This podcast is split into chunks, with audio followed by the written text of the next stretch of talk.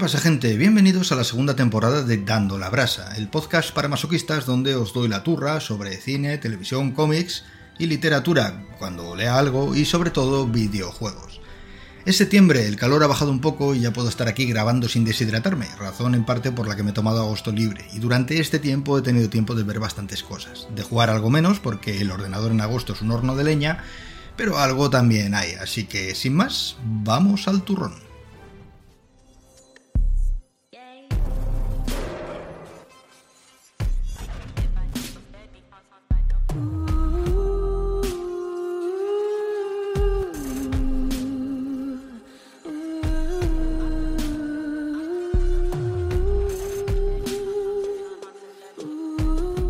Principios de agosto pude jugar y terminar Forspoken y tengo bastantes cosas que decir del juego. Y la verdad es que pocas buenas. Y es que el juego está muy descompensado en todas sus facetas, lo que provoca una serie de errores que se van sumando uno tras otro, terminando por dar a luz un título bastante desastroso que podría haber sido un juego muy diferente y muchísimo más divertido de haber estado hecho de otra forma en su construcción. Empezaré diciendo que el juego no tiene naturalidad en su forma de hacer las cosas. Me explico. Aceptas una misión que es un tour por la ciudad al principio del juego. Tienes que seguir a un chico y cuando llegas al sitio tienes que hablar con él de nuevo. Te dice que eso es la plaza y que hables con la gente. Tienes que hablar con otras tres personas. Te acercas a una, interactúas, hay un fundido a negro y carga la conversación con esa persona. Cuando terminas, fundido a negro y puedes volver a hacer cosas. Vas a otra, fundido a negro y conversación, fundido a negro y a otra cosa. Cuando terminas con la tercera, fundido a negro y vuelves a estar de repente con el que te está enseñando la ciudad y te dice sigamos. Es así con todo, así es todo el juego. Cada vez que haces algo, que interactúas con alguien, en vez de seguir en el sitio y lanzar la conversación, sin más, hay un fundido a negro completamente innecesario porque tampoco es que cada conversación sea un dechado de virtudes ni tenga un guion de la parra. Simplemente cambian las cámaras para verle la cara al interlocutor, algo completamente innecesario porque lo puedes hacer tú mismo girando la cámara del juego. Esto rompe la linealidad y naturalidad del juego. Pasa lo mismo si simplemente estás en una misión buscando un documento y coges el documento.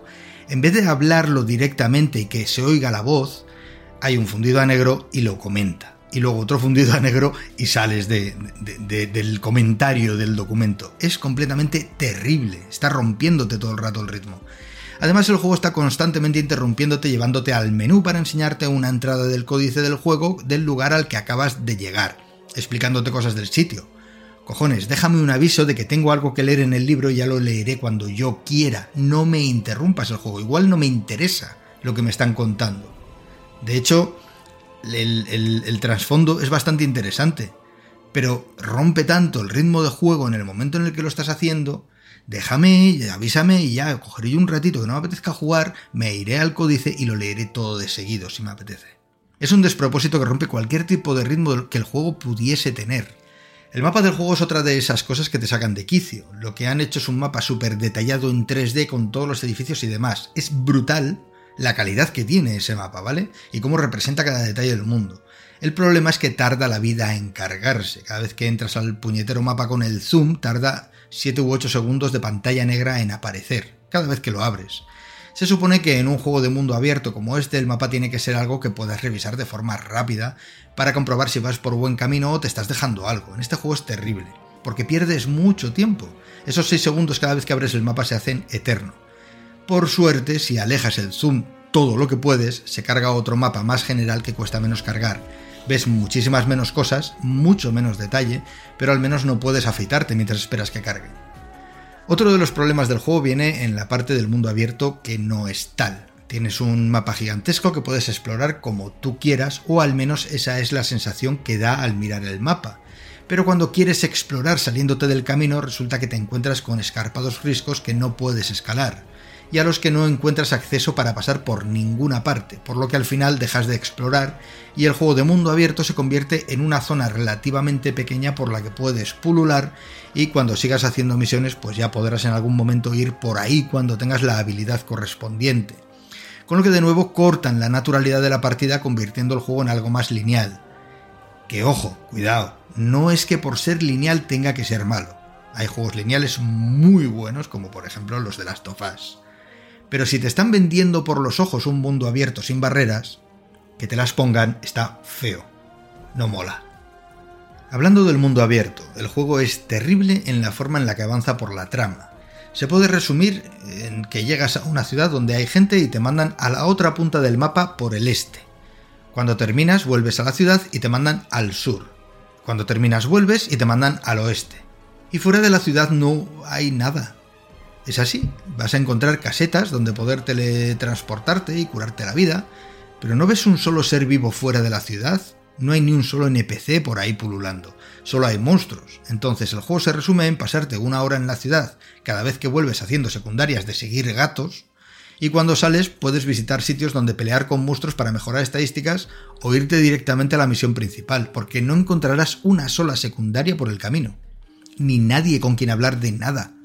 El mundo del juego está completamente vacío, no hay ningún lugar en el que descansar por el camino del combate, ni un pueblito con cuatro casas y tres personas que tengan una misión secundaria, una tienda, una escena que relaje, nada, no hay nada. Y el combate tampoco es que sea la rehostia como para mantener esto. Al final, lo que he hecho ha sido bajar la dificultad al mínimo para terminar cuanto antes el juego y ver la historia, porque me aburría. No hay una finalidad ni un propósito para hacer nada aparte de la misión principal, excepto el hecho de que si no lo haces y juegas en normal o difícil, si no visitas estos lugares para subir de nivel te darán para el pelo rápidamente. En algunos sitios te dan equipo, pero tampoco es una mejora espectacular de lo que llevas desde el principio, así que ¿para qué? Cuando te aburres de pelear, pues te vas y listo. Que por cierto, el sistema de combate tampoco funciona. Al empezar te dan un árbol de hechizos que tienes que desbloquear, tres formas de disparo de las que elegirás una, porque las otras dos, eh, la que mejor te vaya, y al resto les darán muy fuerte. Mejorarás estas e irás desbloqueando hechizos de apoyo, que tienes que ir cambiando con una, una ruletita mientras te pegas para ir usándolos y como tienes 10 hechizos de estos, pues es un peñazo ir usándolos dándole al botón de ruleta, dirección para elegir, seleccionar y una vez hecho ya echar el hechizo con el botón correspondiente y luego volver a darle la ruleta para seleccionar otro para volver a lanzarlo no tiene puto sentido. La forma de lanzar los hechizos. Por si esto fuera poco, a medida que avanzas te dan otros árboles de hechizos con sus tres formas de disparo correspondiente y sus hechizos de apoyo correspondiente que también tienes que seleccionar mientras peleas. decir, Ahora te pego con magia azul, pero si sale un bicho resistente a esta magia, tengo que cambiar a la magia roja haciendo la ruletita para elegir la magia. Y luego la ruletita para elegir el, hechizo de apoyo para poderla. Me cago en la leche. O sea. todo esto mientras los bichos se siguen moviendo un poco ralentizados. Al menos te dan la opción de detener la acción por completo en estos menús. Pero todo se vuelve sumamente complejo. Al final terminas por usar la magia del principio, que es la que más controlas y funciona medio largo tal, y ya la conoces de sobra y pasas olímpicamente del resto. Teniendo en cuenta que el sistema de combate no funciona bien, no está bien pensado, es demasiado complejo, que los combates en mundo abierto se vuelven repetitivos, que el mundo está vacío, que no hay nada interesante que hacer y que cada 2x3 rompen el ritmo de juego con escenas que van a negro y les cuesta avanzar Dios y ayuda, que esa es otra, si quieres omitir una escena, tienes que pulsar el botón de opciones generales donde guardas, cargas, etc. y ahí darle a la opción de omitir. Nada de dejar un botón de apretado ya. No, no, no, no, no. No te lo van a poner fácil, joder. Al final lo que queda es la historia. Que sorprendentemente es lo único que está bien del juego. A ver, no es algo que vaya a romperte la cabeza, pero es interesante y está bien contada. La protagonista tiene su encanto y el trasfondo del mundo en el que estamos es interesante. Pero es que es lo puto único que está bien en el juego. Todo lo demás es tan horrible que ni siquiera consigues empatizar con ella. Tampoco es que hagan mucho esfuerzo porque empatices, eso sí. Porque al no haber apenas misiones secundarias casi no te relacionas con los personajes. Al no haber interacción con los personajes no conoces a tu a tu heroína. No no no no le das una personalidad, la tiene y es una personalidad bastante fuerte que a pesar de eso sobresale en el juego, pero no es que no se puede hacer más con lo que hay. Si a Forspoken le hubiesen puesto un sistema de combate más sencillo, con un árbol de habilidades conjunto, o poder elegir el tipo de combate desde el principio y elegir el que más te gustase y tirar con ese todas las millas, sin volverte loco, hubiesen eliminado los constantes fundidos a negro del juego dándole más naturalidad. Y, importante, hubiesen añadido algún pueblo con gente por ahí, donde poder hacer alguna misión secundaria, relajarte un poquito, comprar algo, una tienda, algo esta reseña habría sido muy diferente. Pero nada de eso está en el juego, así que se convierte en un despropósito. con lo fácil que hubiese sido poner en mitad de uno de estos viajes hacia una de las puntas del mapa un pueblito, con varias misiones secundarias que al terminarlas o al completar la misión resultase, por ejemplo, que el pueblo es arrasado. ¿Vale? Con eso ya tienes al jugador con el corazón en un puño. Haces que se encariñe del pueblo y luego lo revientas. Esto es muy fácil de hacer. Y consigues que el jugador recuerde siempre esa escena, haces que se le quede grabada. Pero es que no hay nada, es algo tan desaprovechado que no sé en qué cojones estaba pensando esta gente. En fin, no os voy a recomendar Forspoken porque es un desastre de juego por todas partes y para el tipo de historia que tiene no sé si merece la pena el esfuerzo o el dinero.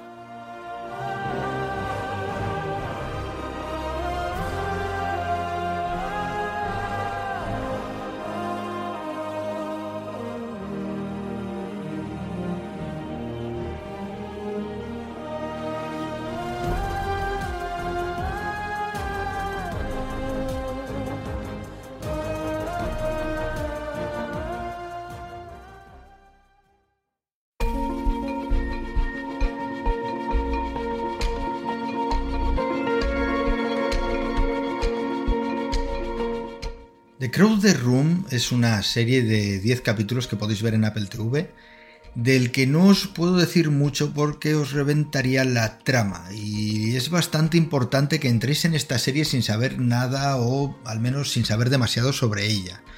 Simplemente os diré que se trata de un chaval al que han detenido por un tiroteo y al que una chica está entrevistando para saber lo ocurrido y lo que le llevó ahí. Estos son los cinco primeros minutos de la serie, y es importante que no investiguéis más porque es muy fácil que os encontréis spoilers si buscáis más que os van a, joder un poco la serie. Y entrar virgen a esta serie la mejora muchísimo. Es, prácticamente la cambia por completo. Se trata de un thriller psicológico en el que Tom Holland está.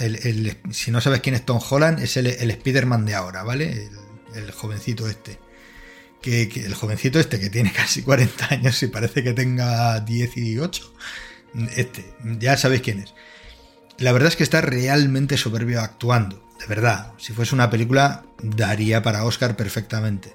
Y la historia es tremendamente interesante y está muy bien narrada, así que ahí os queda mi recomendación cortita. Eh, esta la tenéis que ver, es una seriaza de tres pares de narices.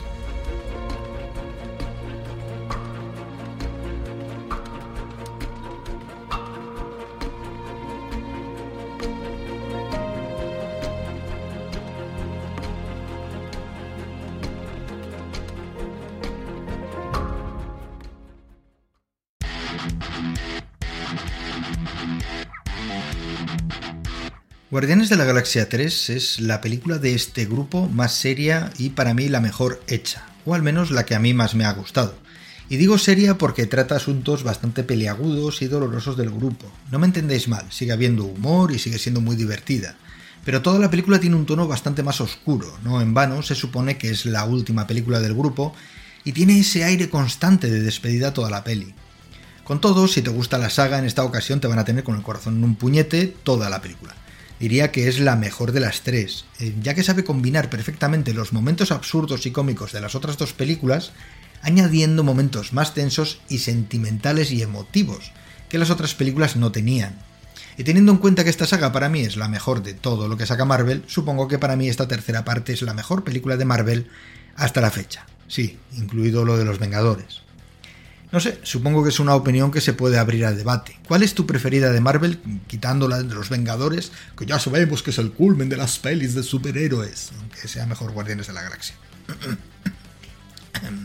Qué mal me sale el tosido falso, ¿eh? Es una cosa.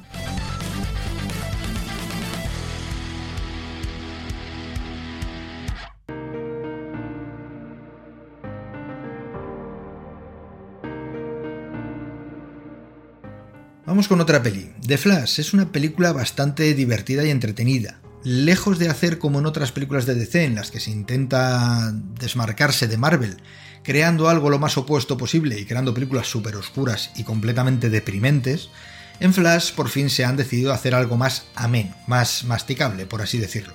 No es que metan chistes malos como en todas las películas de Marvel, pero sí que tiene cierta vis cómica, en algunos momentos, como por ejemplo en el momento del rescate de los bebés, que seguramente habéis visto en el tráiler. Es una escena divertida. La película es entretenida, divertida y la historia es buena, así que ningún problema por ahí.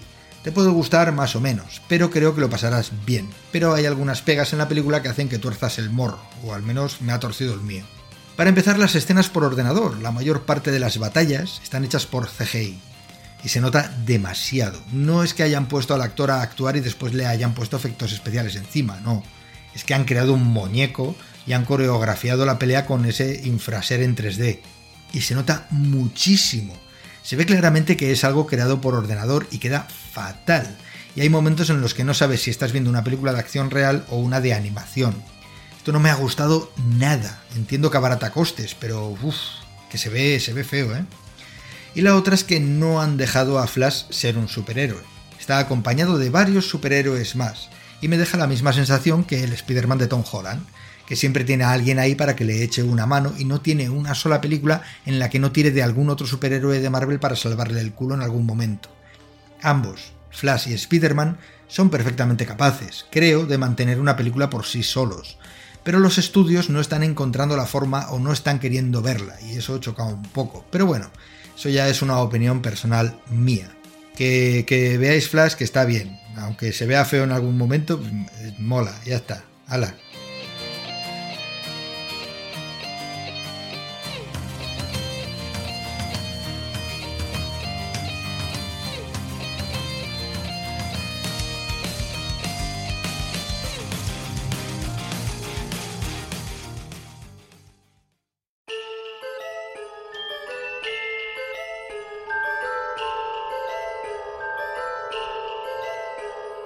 Hala, He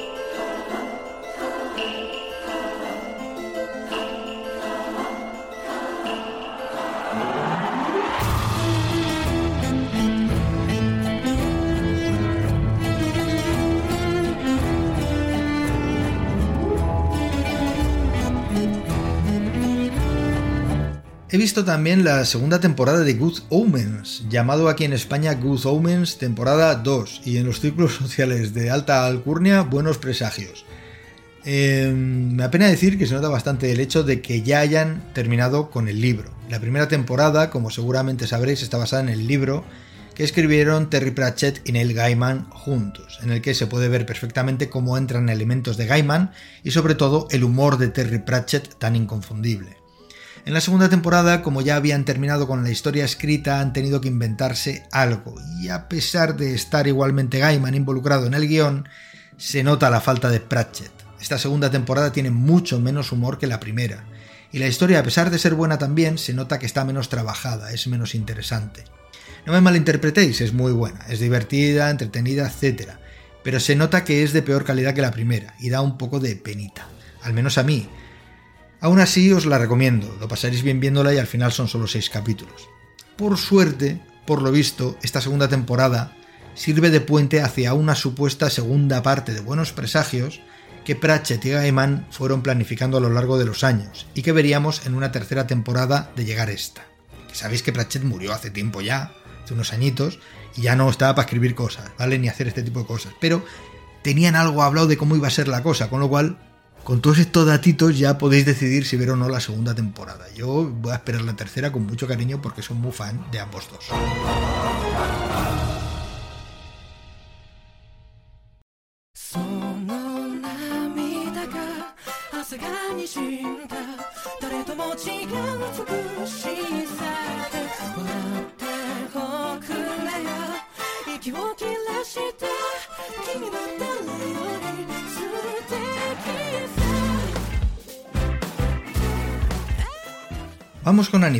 La serie conocida en España como Ranking of Kings, también conocida como Osama Ranking, también conocida como Osama Ranking, tiene muchos nombres, ¿vale?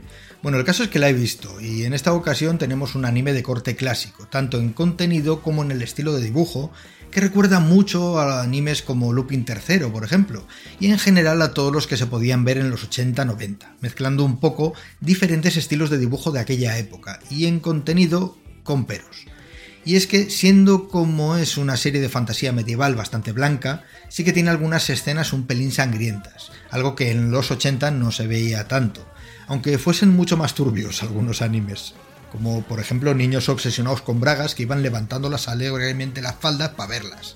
Pero sangre no se veía tanta, bragas muchas, por lo que sea.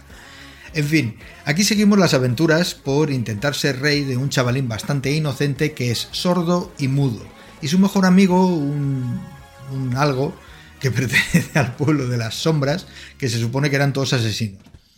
El pequeño siempre ve lo mejor de los demás y es inherentemente bueno en un mundo que siempre le da la espalda. La verdad es que a medida que avanza la serie y se le conoce es inevitable cogerle cariño, y a partir de ahí el rey, su padre, muere y empiezan a pasar cosas. No voy a decir que sea la mejor serie del mundo, las he visto mejores, pero sí que es una serie con una visión bastante positiva de la vida. A pesar de, algunas cosas que pasan que son bastante jodidas, tiene esa visión positiva por parte del protagonista. Y la serie entretiene y es interesante. Además, como la temporada tiene un final final, con posibilidad de continuación, pero sin que importe a la trama que lleva detrás, eh, ya que se deja todo bien cerrado, pues es un win-win. A mí me ha gustado, así que ahí os dejo mi recomendación.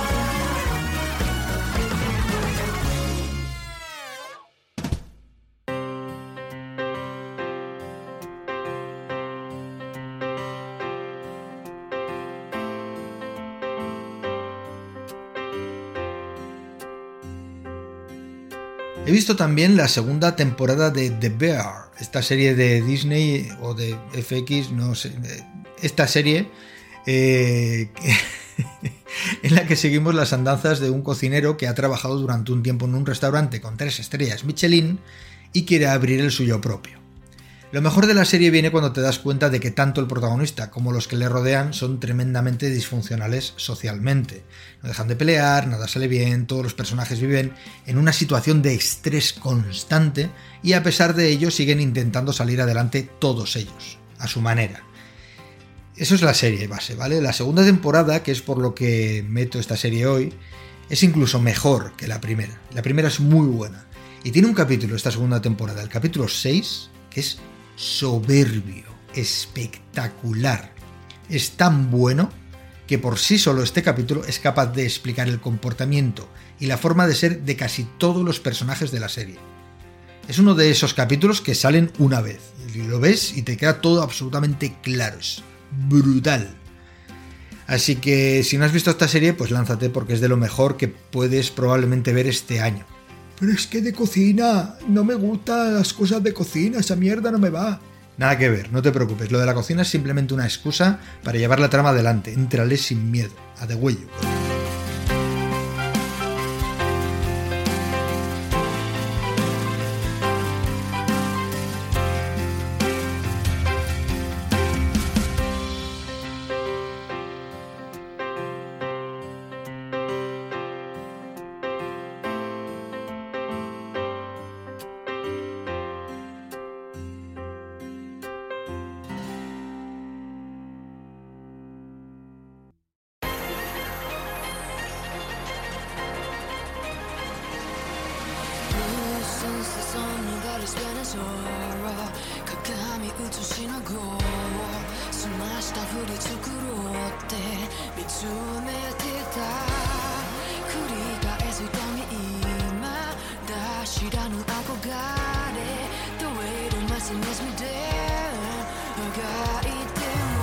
Nier Automata versión 1.1a, la serie de Nier Automata en formato anime.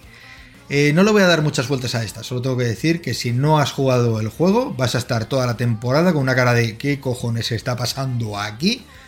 de libro. A pesar de que la serie se esfuerza por intentar explicarte las cosas, eh, intentando ordenar más o menos los eventos para darles una cierta linealidad, la verdad es que es tremendamente confusa y si no has jugado no te vas a enterar de nada.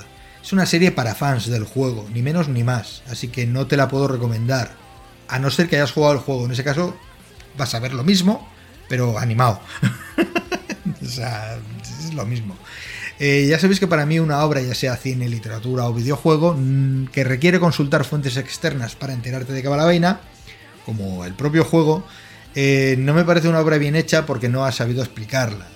Y una obra debe explicarse por sí misma. Entonces, bueno, esta serie no, no, no porque si no has jugado, imposible. Si has jugado, tendrás que haber jugado otras cosas para poder haber... Mira, no quiero hablar de Nier Automata. Vamos a dejarlo aquí, que me conozco. Y vamos a terminar aquí esta vuelta al cole de Dando la Brasa. Espero que os guste esta segunda temporada y, a riesgo de ser pesado, os recuerdo que podéis participar con vuestras preguntas y propuestas en el podcast. Tenéis ahí los comentarios en iVoox, en mi Twitter arroba easyreviews o por email en sadnoesgamer.gmail.com. Eh, podéis poneros en contacto conmigo, hacerme la pregunta que queráis, proponerme alguna serie, peli o lo que sea, a ver si tengo alguna opinión, si la he visto la daré, si no la he visto, pues no. Y nada, tenéis todo esto en la descripción y nada más. Eh, muchas gracias por soportar esta turra y nos vemos en el siguiente, o nos escuchamos más bien, en el siguiente Dando la Brasa. Chao.